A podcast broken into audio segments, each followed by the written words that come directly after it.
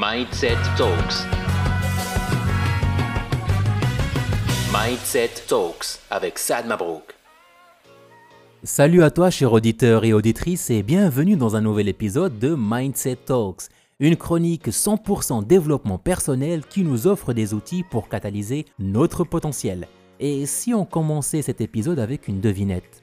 Je vous parle d'un passage obligé qui à la fois sert de tremplin et de leçon, et pourtant une forte majorité souhaite l'éviter. Ce passage, c'est l'échec. Plusieurs s'accordent à dire que l'échec est un passage obligé, même pour ces personnes que la réussite entoure. Et vous savez quel est le type de personne qui ne rencontre jamais l'échec? Eh ben, c'est celle qui ne tente jamais rien. Et je ne souhaite pas que ce soit l'un d'entre nous, chers auditeurs et auditrices. Ce terme échec n'est autre qu'une question de point de vue. Savez-vous qu'on vit dans un monde meilleur grâce à des erreurs? Bon, on évite de coller l'étiquette échec à partir de maintenant, ok Les chips, les cookies et même le micro-ondes sont le fruit des erreurs commises par des scientifiques dans des quêtes alternatives. Et puis ma préférée, c'est la pénicilline. Comme quoi, l'échec serait même recommandé pour un parcours de vie healthy. Avant de nous mettre d'accord sur le moyen de surmonter cette épreuve de vie, je voudrais rappeler que mon but n'est pas de déformer la réalité, c'est plutôt de l'accepter. Certes, en cas d'erreur, ce sentiment d'échec est assez complexe. On a une sacrée décharge émotionnelle, on est assez embarrassé, voire même vulnérable. Cela ne signifie pas pour autant que vous êtes nul ou sans valeur. Le fait est que vous avez pris l'initiative, donc le risque. Vous avez investi du temps et de l'effort.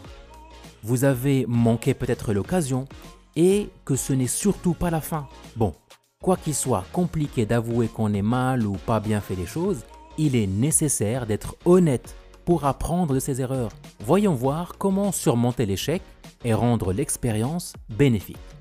Premièrement, il ne faut pas être dans le déni de son échec. Comme notre cerveau trouve le résultat inconcevable, eh ben, il s'accroche à des théories et une réalité qui est différente. Eh ben, moi, je compte sur vous, s'il vous plaît, pour le responsabiliser. Deuxièmement, Pensez à dissocier le résultat de la personne. Vous n'êtes pas le résultat d'une seule expérience, quoi qu'elle soit bonne ou mauvaise.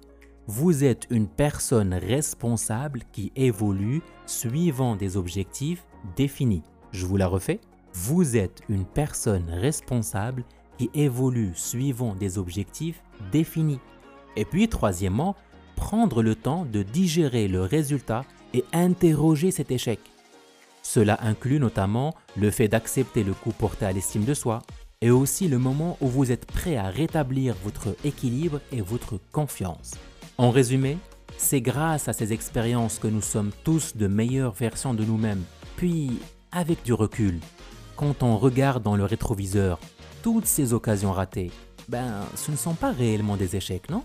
Quand on entreprend un nouveau défi, nous allons probablement échouer. Et c'est là que la magie de la persévérance s'installe, parce qu'on y met de l'effort, du cœur et surtout de la bienveillance. D'ailleurs, la bienveillance sera au menu de notre prochain épisode. D'ici là, boostez-vous bien.